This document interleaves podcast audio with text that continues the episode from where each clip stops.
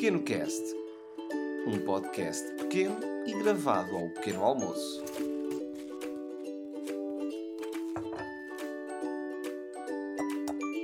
Um podcast de Afonso Paiva. Bom dia, amigos. Este é o oitavo episódio do Pequeno Cast. O episódio de hoje começa com um menu engraçado, uma combinação engraçada. O que é que nós temos? Temos uma waffle caseira, ou um gofre caseiro. Gofre que vem do francês gaufre, que quer dizer, no fundo, waffle, não é? Este bolo tostado e tal. Eu tenho em casa uma tostadeira que vinha com uma forma de, de waffle. Vinha com, pronto, uma grelha para fazer waffles. Então fiz um e estou a comê-lo com um pouco de chocolate derretido. Eu gosto destas coisas, pequenos prazeres da vida. Hum. E digo-vos, bem bom, ok? Estou a gostar bastante do meu menu de pequeno almoço. Sinto que está bom. Bem bom.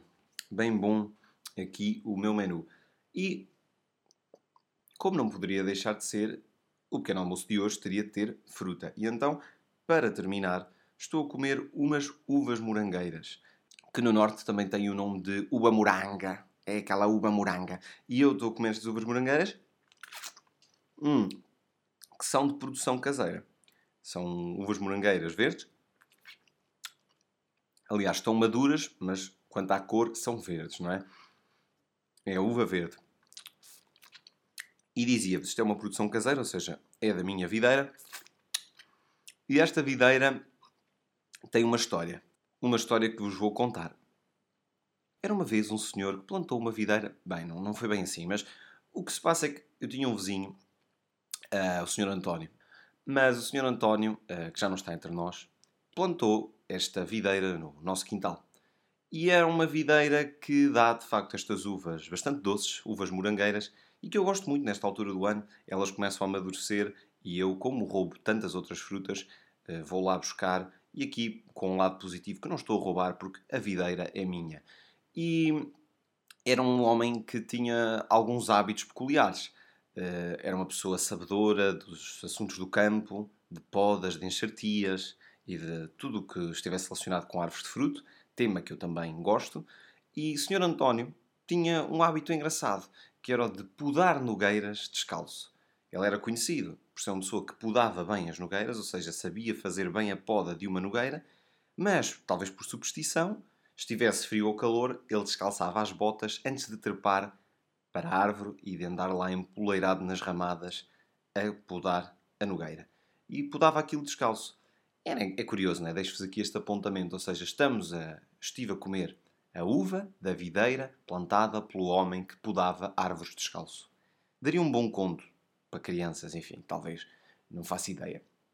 Uh, e falando de pessoas descalças, também tenho um familiar, que é um familiar que defende as causas ambientais e que promove um estilo de vida mais sustentável, que também gosta muito de andar descalço. Aliás, ele corre descalço no Alcatrão, argumentando, e com alguma razão, que a pele da planta do pé é bastante resistente e que vai ganhando resistência e dureza à medida que nós expomos o pé descalço a, a vários tipos de piso. E se calhar faz sentido, sim. Antigamente, o homem, no início, é? nos inícios dos inícios, não andava de sapatos, andava descalcinho e ali aquela pele debaixo do pé era bem forte. Este meu familiar, uh, de facto, é isso. É uma pessoa que promove o andar descalço. Ele anda descalço na terra, anda no mar, anda em todo lado descalço. Eu concordo que devamos arejar os pés, mas também nem tanto ao mar nem tanto à terra. Não devemos andar sempre descalços, acho eu, e também não devemos andar sempre uh, com o calçado e com as meias a abafar o nosso pé. Porque se o nosso pé não areja, meus amigos, nós podemos apanhar algumas maleitas, como é o caso do pé de atleta. E eu, eu já apanhei pé de atleta, estou a assumi-lo aqui publicamente, e fica aqui gravado para todos, já tive pé de atleta, já fui afetado por isso, e eu tenho sempre bastante cuidado. Uso sempre os meus chinelos, evito pisar superfícies onde tenham andado outros pés descalços que eu não conheça, mas aquilo é tramado. Aquilo às vezes aparece sem nós nos darmos conta. Felizmente tenho-me safado do pé de atleta, mas é bastante desagradável. E como estávamos a falar de pés descalços, eu, eh, foi assim, deu-me aquele clique e lembrei-me logo do pé de atleta porque é uma coisa que me, que me atormenta, de certa forma. Eu tenho algum receio do pé de atleta. Eu não quero apanhar pé de atleta. Portanto, sou muito cuidadoso quando tomo banho fora de casa e pouso os pés molhados em sítios. Além do pé de atleta, eu destaco outra nojice, que para mim é das maiores nojices que vemos no nosso mundo contemporâneo ocidental de país desenvolvido, e não posso estar a queixar, atenção, mas é uma nojice do nosso uh, mundo, que são os piolhos.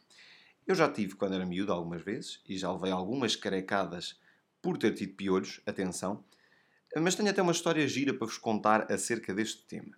Quando andava na primária, ou seja, no ensino primário, andava num colégio uh, assim de normas exigentes e de ensino à antiga. E minha mãe, minha mãe sempre gostou de me ver com o cabelo grande, então minha mãe não cortava muito o cabelo ao menino Afonso. E sim, comparando com os restantes rapazes da turma, eu era o rapaz que tinha o cabelo maior. Era uma filosofia de vida que a minha mãe me incutia. Andar de cabelo grande, tal como o meu familiar, cuja filosofia de vida é andar descalço. Percebem? Só era uma filosofia de vida. E acho que era uma prática que deveria ser respeitada. Pronto. Só que um dia, um belo dia, não sei se era belo ou não, se calhar até estava a chover. Num dia o que aconteceu foi que chegou à minha escolinha um surto de piolhos, que assolou também a minha turma. Piolhos para aqui, piolhos para acolá, piolhos nas meninas, piolhos nos rapazes. E então chegou-se a um ponto crítico em que estava tudo muito apiolhado, ou cheio de piolhos, e teve de se fazer uma revista. Alunos levantavam-se, e professora e auxiliares e contínuas, tudo a ver cabeças, como se fôssemos uma família de símios ali a catar o couro cabeludo. Uma mãe levantou o ato, uma outra mãe, não a minha mãe, uma outra mãe qualquer, levantou o ato de que, e tal, o Afonso tem cabelos grandes, é o Afonso que pôs os piolhos na turma. E toda a gente que tinha apanhado piolhos me olhou de lado e senti-me bastante ostracizado, bastante condenado.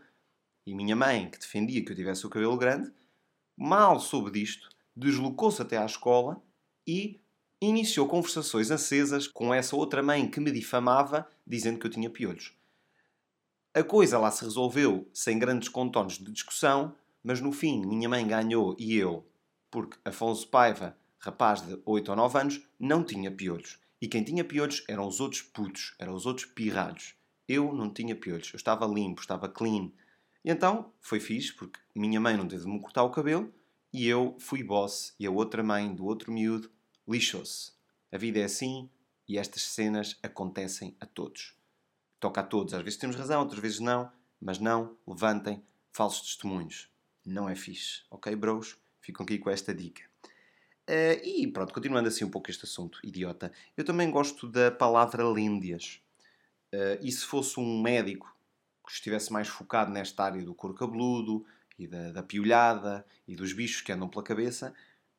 Eu tenho um pequeno cast, não é? Se eu fosse um médico dessa área, eu criaria um podcast chamado Lêndia Viva, que falava sobre uh, lêndias, uh, piolhos, métodos de prevenção, uh, como tirar os piolhos da cabeça dos miúdos e dos graúdos, produtos, o quitoso, o saudoso quitoso. E até rimei, porque se há medicamento que me está na memória, é o quitoso, ganda quitoso. Aliás, acho que quitoso é quase nome de gente. Imagino alguém chamar-se João Quitoso. E até podia ser uma pessoa de renome, com um papel importante na sociedade. E eu até penso que poderia ser real, apertar a mão, Doutor João Quitoso, como está? Doutor João Quitoso, João Quitoso, epá, fica bem. Eu acho que João Quitoso tem, João Quitoso tem formato de nome real. Eu acreditaria nisto. Ou também de alcunha. Lá vai o Quitoso, que era aquele tipo que tinha muitos piolhos. Então foi apelidado de Quitoso. Se calhar existe. Se conhecerem alguém que se chame Quitoso de Alcunha, deem-me um toque que eu gostava de saber essa história. E já que trouxe o tema das alcunhas à baila, é engraçado porque eu vou-vos confessar isto, não é? Eu nunca tive nenhuma alcunha. Para pena minha.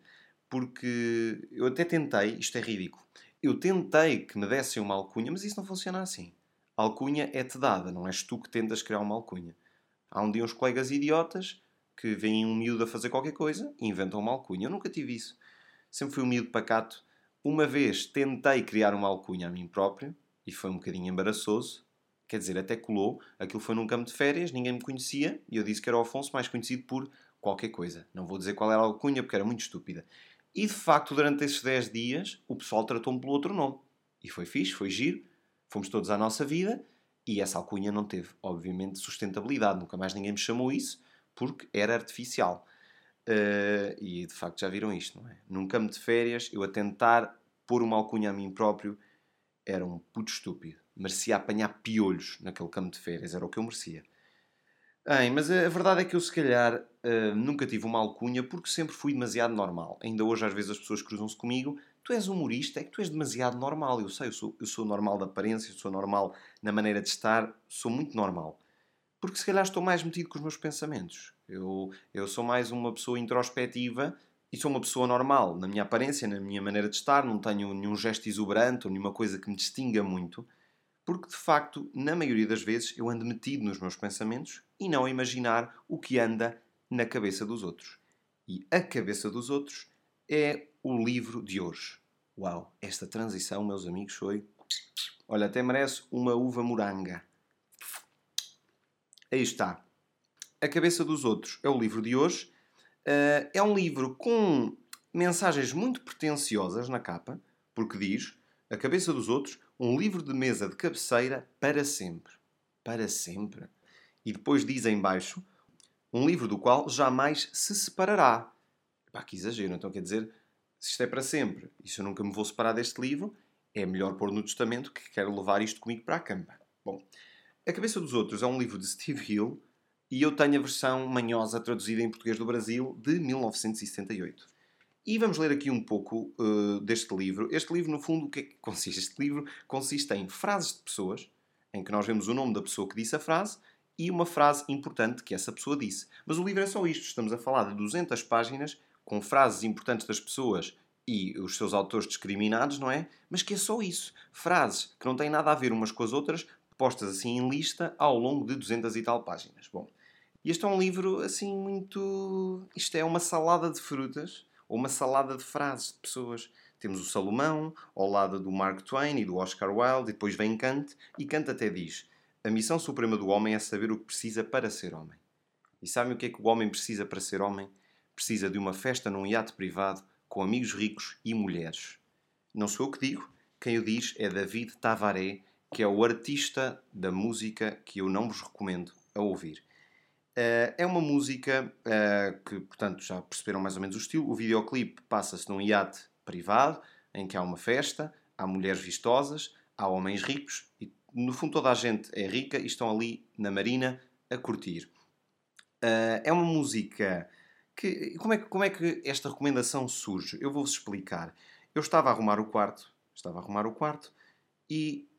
Não sei, por alguma razão, às vezes gosto de ouvir música, às vezes estou a cantarolar e comecei a lembrar-me de uma música que em tempos se ouvia muito na rádio.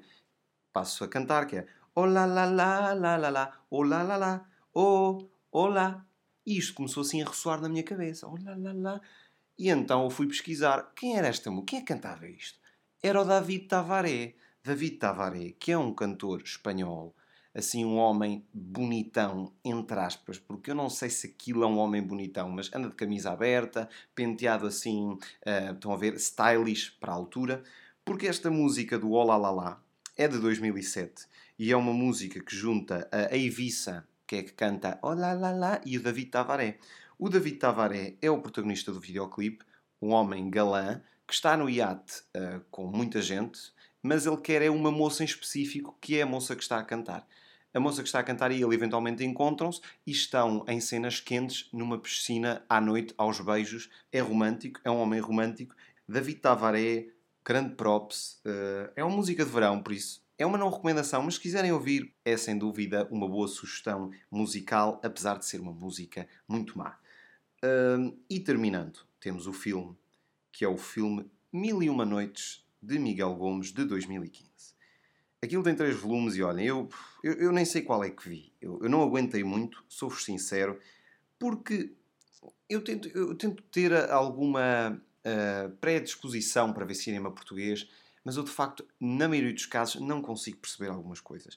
O filme é uma história com três volumes enormes e que é uma grande misturada. Temos atores profissionais com atores amadores, uns efeitos especiais esquisitos, um, aquelas filmagens mesmo artesanais em que é só câmara parada e estão a passar os burros no campo. Eu, eu, eu não consigo entender E dos 30, 40 minutos de filme que eu vi, há partes em que eu não sei se me hei de rir.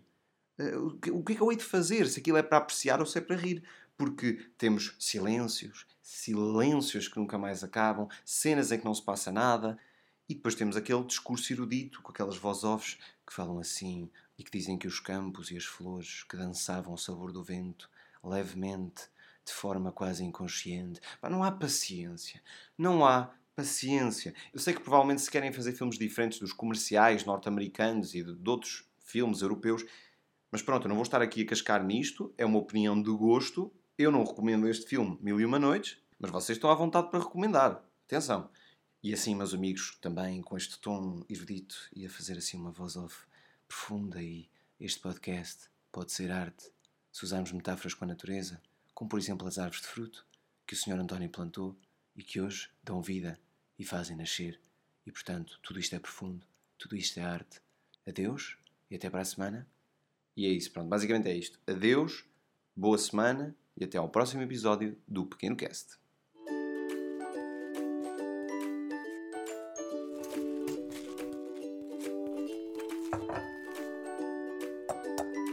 Um podcast de Afonso Paiva.